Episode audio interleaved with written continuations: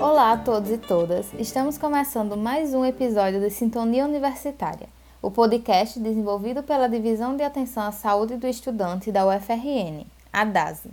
Esse é um programa que foi criado durante esse período de pandemia e isolamento social, com a proposta de trazer discussões de conteúdos de interesse de toda a comunidade universitária. Eu sou Kilvia Moura, estudante de psicologia e estagiária da DASE.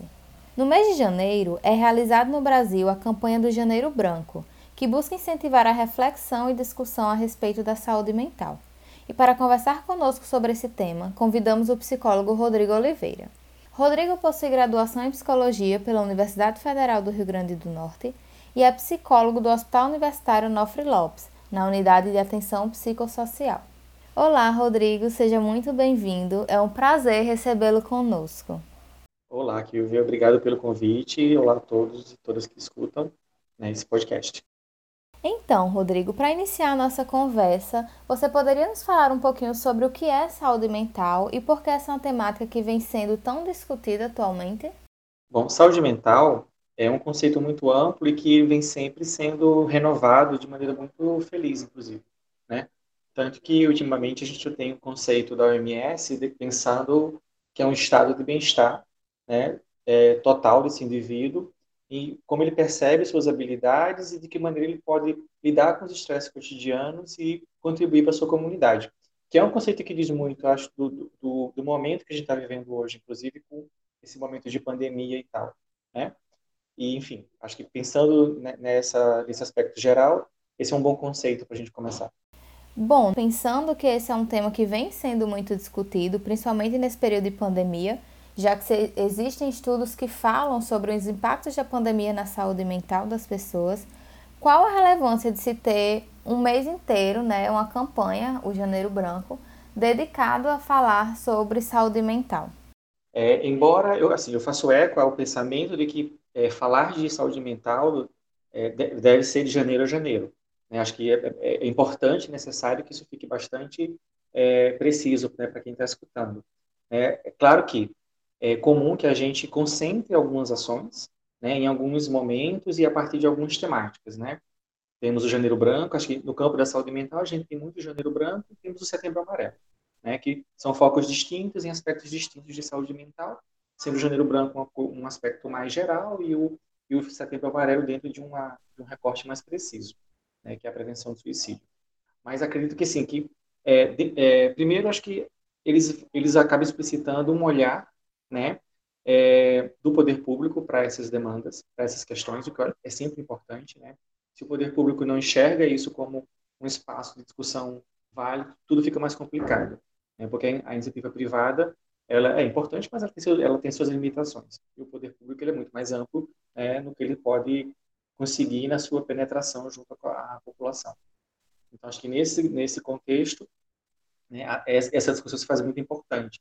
E reconhecer isso é fundamental para a gente pensar né, os, os, passos daqui para frente, né, Nesse, nessa atenção e o cuidado né, preventivo né, e não preventivo na, na atenção né, em saúde mental. Legal. E aí, como você falou, né, é, e a gente vem conversando, a saúde mental ela vem tomando um, um lugar na nossa sociedade, eu acho que de mais é, as pessoas estão olhando mais para isso, falando mais sobre isso, até de um, de um aspecto um pouco mais positivo, mas ainda existem muitas pessoas, inclusive profissionais de saúde, que evitam abordar a temática, né? É, alguns consideram até como um gatilho falar sobre saúde mental. E o que é que a gente poderia fazer para desmistificar um pouco esses preconceitos, né, esses estigmas que se tem em relação à temática? Bom, eu vou só voltar um pouquinho. Né? Essa atenção à saúde mental não é algo novo, né? Assim, já vem acontecendo de um tempo e isso é muito bom. Né? Infelizmente, acaba sendo reativo em muitos dos seus processos. Né? A gente tem os números de depressão, de, de transtornos de ansiedade, né? É muito, muito presente cada vez mais cada vez, e aumentando, né? numa progressão importante no mundo como um todo. Então, nós temos dados que apontam a, a depressão como uma das maiores é, doenças, né, em termos de transtornos afetivos, né, no mundo como um todo. E essa depressão ela não se dá de maneira gratuita. É né? um reflexo de, uma, de, de como a sociedade humana tem se posicionado diante de muitas questões. Então, assim, as pressões sociais, a desigualdade social, né, as violências em suas inúmeras configurações, violência de gênero, né, violências contra as diversas ditas minorias, digamos assim. Então, racismo, né, seja estrutural ou não. Então, assim, nós temos diversas questões que nos atravessam como sociedade que permitem que isso aconteça. E talvez daí é que exista essa percepção de um certo tabu da discussão do tema. Por muitas vezes o profissional é, talvez não ter tanta precisão né, na, em se localizar nessas discussões, né, sei lá, violência de gênero, racismo, né, violência contra é, é, a população LGBT, por exemplo. Então, assim, no momento que eu não consigo lidar com essas questões no, na minha vida privada, isso também acaba vazando né, ou atravessando a minha prática. E aí eu, eu, eu traduzo uma dificuldade pessoal como uma dificuldade técnica. Na verdade, falar sobre saúde mental não é gatilho. Né? Não precisa ser gatilho se conduzido da melhor maneira. E que melhor maneira seria essa?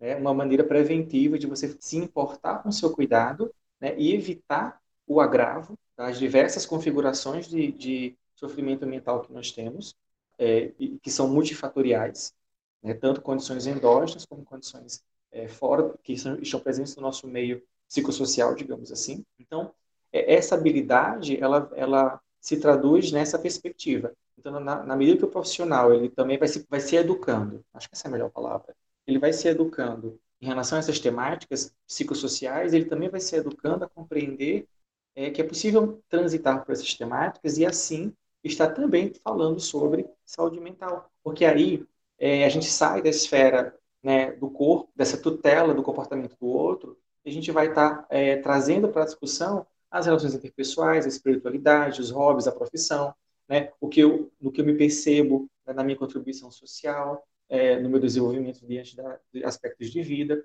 E a gente vai trazendo a saúde mental para o que de fato ela é, né? um aspecto é, do nosso cotidiano.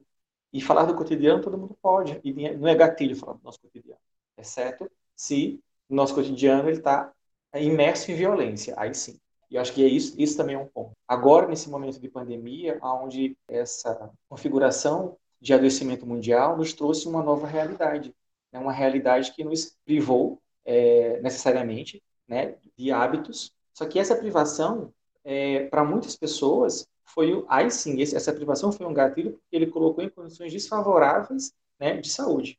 Para outras não, para uma boa parte houve o privilégio de poder usar esse momento como um momento de autodescoberta, como um momento de fazer coisas, de fazer novas coisas, mas isso é uma minoria né, diante do cenário que a gente tem né, dos dados mundiais, né, que vão apontando para o aumento da violência é, intrafamiliar, do aumento de situações de abuso, é, de estresse cotidiano, né, de tentativas de suicídio, da solidão, né, de não de, de, de dificuldade de lidar né, com sua própria autonomia e sua própria condição de mundo. É, e é muito importante isso que você traz, porque é muito comum, e eu vejo principalmente agora, uma positividade, que até se ouve muito uma positividade tóxica, onde se pensa muito na saúde mental como algo individual, de eu sou responsável pela minha saúde mental. E é importante você trazer que existem todos esses atravessamentos que, que esbarram né, e que, que interferem diretamente nas questões de saúde mental, racismo, machismo, todas essas questões são questões que vão interferir diretamente na saúde mental das pessoas e que é algo estrutural, é algo muito maior do que só o indivíduo. Não é só é, você é responsável pela saúde mental, tem algo muito maior por trás disso. E aí, né, você traz a questão também da pandemia que estamos vivendo e é uma situação em que causa adoecimento, causa repercussões seríssimas nas questões de saúde mental. E aí, pensando nessas mudanças de rotina que aconteceram, quais os impactos disso na saúde mental, principalmente de estudantes e trabalhadores? Bom, impactos variados, né? E como é que a gente pode organizar isso? É, num primeiro momento, houve uma radical né, mudança em todos esses processos né, de vida, principalmente no, no, no campo do trabalho, né, da vivência do, do, trabalhador, como na vivência do estudantil, né, do aprendizado melhor dizendo, né, de maneira mais ampla. Então, e são rotinas fundamentais, né, porque elas falam de é, localização no mundo e subsistência. Né, se a gente for fazer esse, esse deslocamento. Assim, eu trabalho para existir, para subsistir, para ter condições de, de, de, garantias dignas de sobrevivência.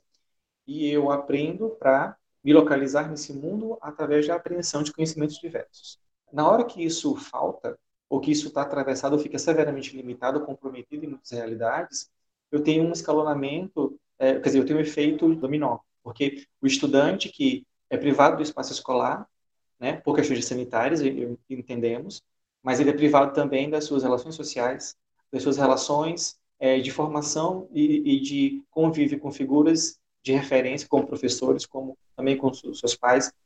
No nosso país, há também um atravessamento de uma política é, de, de saúde alimentar, porque muitas dessas crianças e jovens têm na escola né, a sua principal fonte de aquisição de nutrição diária. Então, já aparecem os níveis de subnutrição, né, ou dificuldade nutricional, e somado a uma política bastante errática de, de auxílio contínuo né, da esfera do governo federal em relação a tudo isso.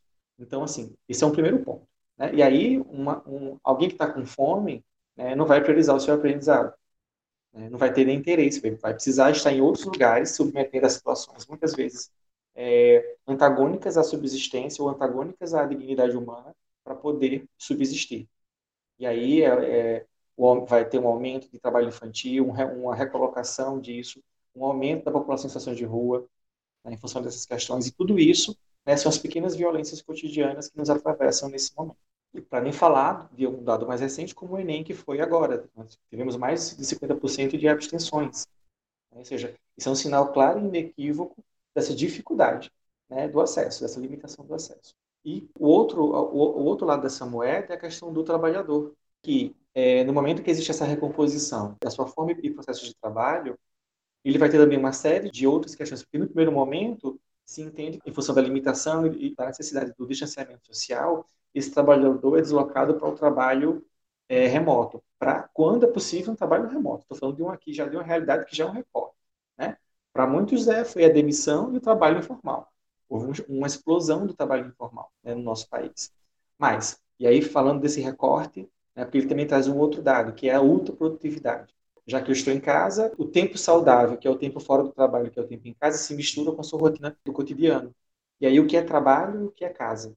Qual é o tempo? E analogamente a gente pode transpor isso para a vida do estudante. O que é meu tempo, o que é meu tempo na escola, o que é meu tempo na universidade e o que é meu tempo de casa de lazer, tudo se mistura.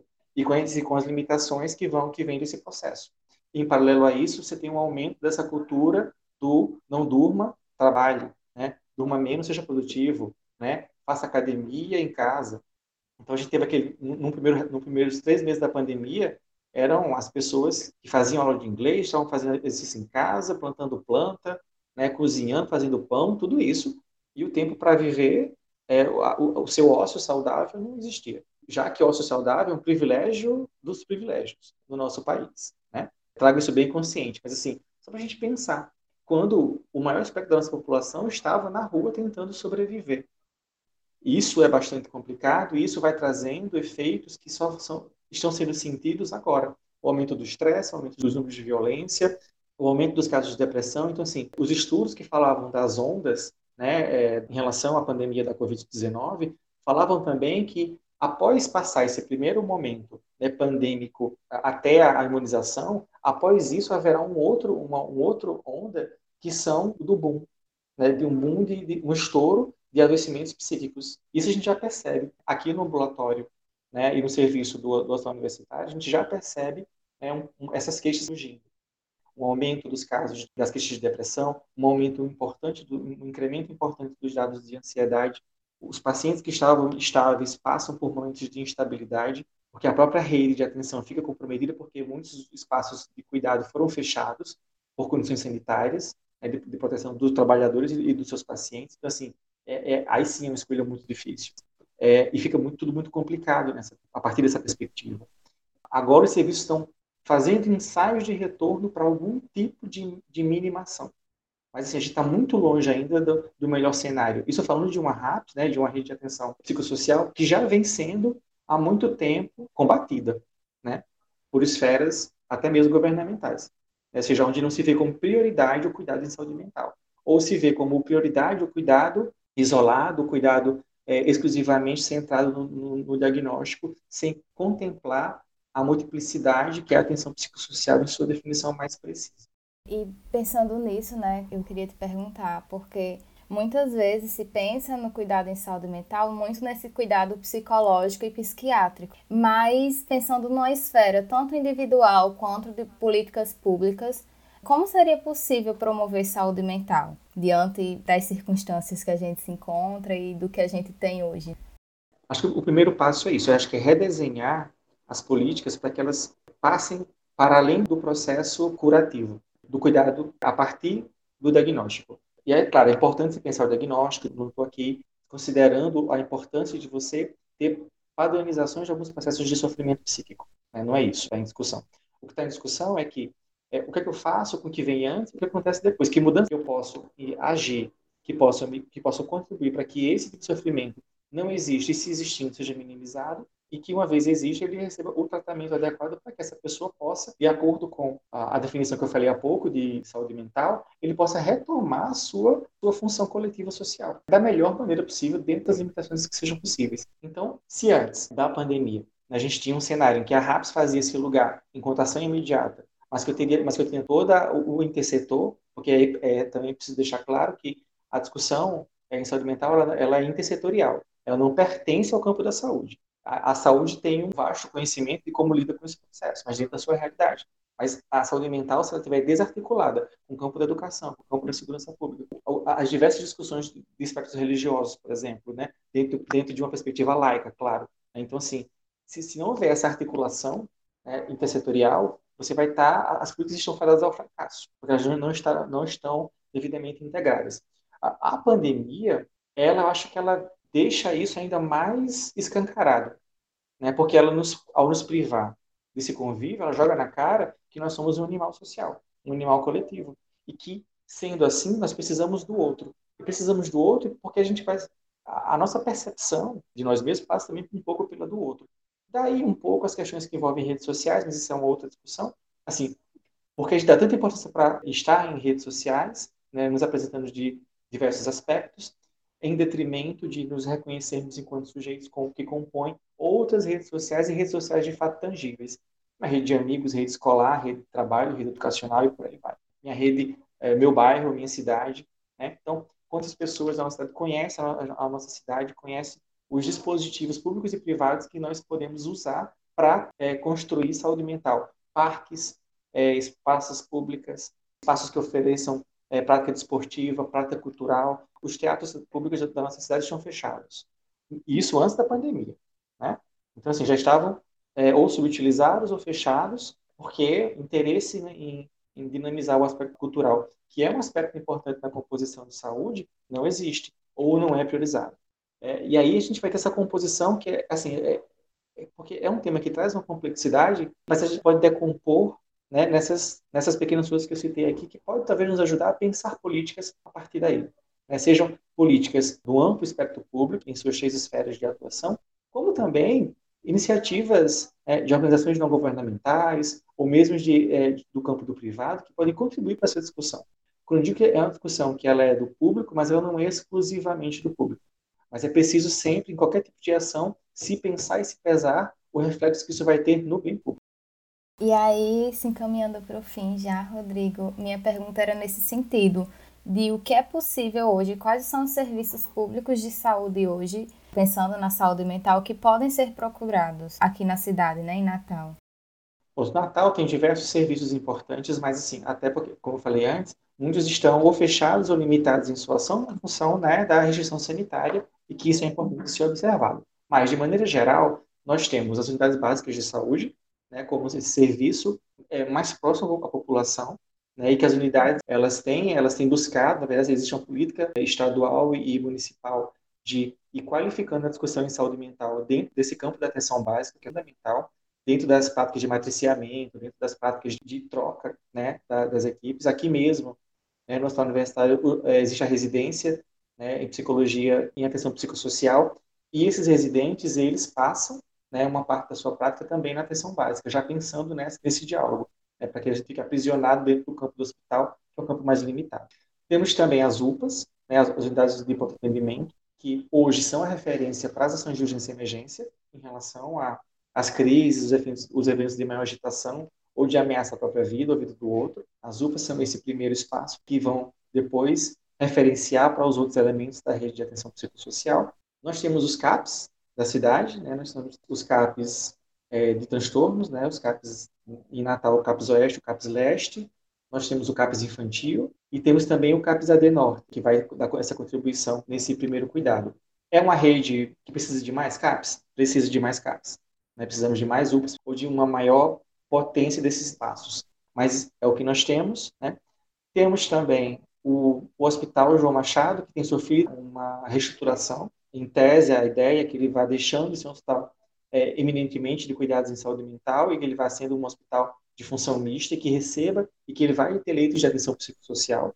Né? A exemplo aqui do Hospital Universitário, a exemplo do Hospital Municipal de Natal, a exemplo da maternidade na Zona Norte também, que tem esses leitos em saúde mental.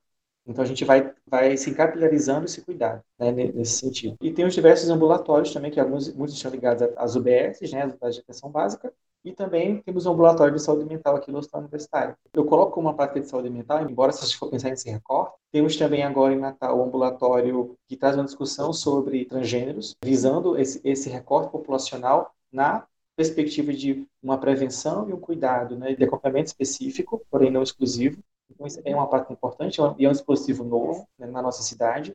Exemplo também de Mossoró, que tem um ambulatório similar em funcionamento.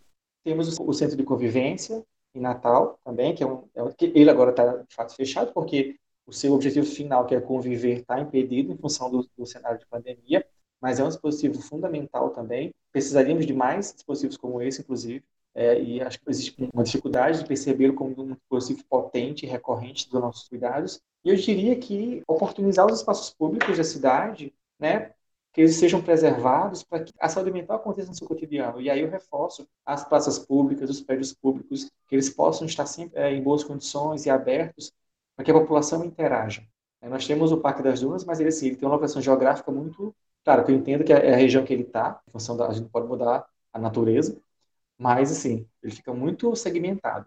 É de muito difícil acesso a boa parte da nossa população. Então, pensar que outros, que outros dispositivos em outras é, zonas da nossa cidade é, poderiam ser contemplados com uma visão similar é, para tudo isso. Primeiro momento, acho que é isso, pensar assim, esse mapeamento da rede, né? Mas, ah, e uma outra coisa é pensar que, com a pandemia, acho que um grande tabu da, do campo da psicologia, que era a psicoterapia online, ele foi revisitado. Né? Eu acho que a gente conseguiu uma boa flexibilização e uma inovação importante na nossa prática. Isso, na verdade, faz com que a oferta de serviços de psicologia consiga ser mais ampla. E acho que isso também é um fator fundamental a ser considerado em qualquer política de saúde futura. Como potencializar, não só no atendimento específico, como também como potencializar a prática da psicologia, é, o acesso né, a essa prática terapêutica para a maior parte da população, né, como uma ferramenta que agora pode encurtar literalmente distâncias. É, eu queria agradecer, Rodrigo, demais por, por essa conversa muito importante, muito necessária a gente falar e, como você disse, continuar falando sobre isso, não só em janeiro, mas durante todo o ano muito obrigada por, por aceitar o nosso convite e por conversar conosco aqui. Fico muito feliz. É, novamente agradeço o convite, né, a lembrança, para a gente poder falar sobre tema, esse tema tão importante, não só em janeiro, né, mas que bom que esteja, esteja também acontecendo em janeiro. Só agradeço. Obrigado pela oportunidade. Obrigada, Rodrigo. E a vocês que nos ouviram até aqui, espero que tenham gostado e aproveitado a nossa conversa. Muito obrigada e até uma próxima.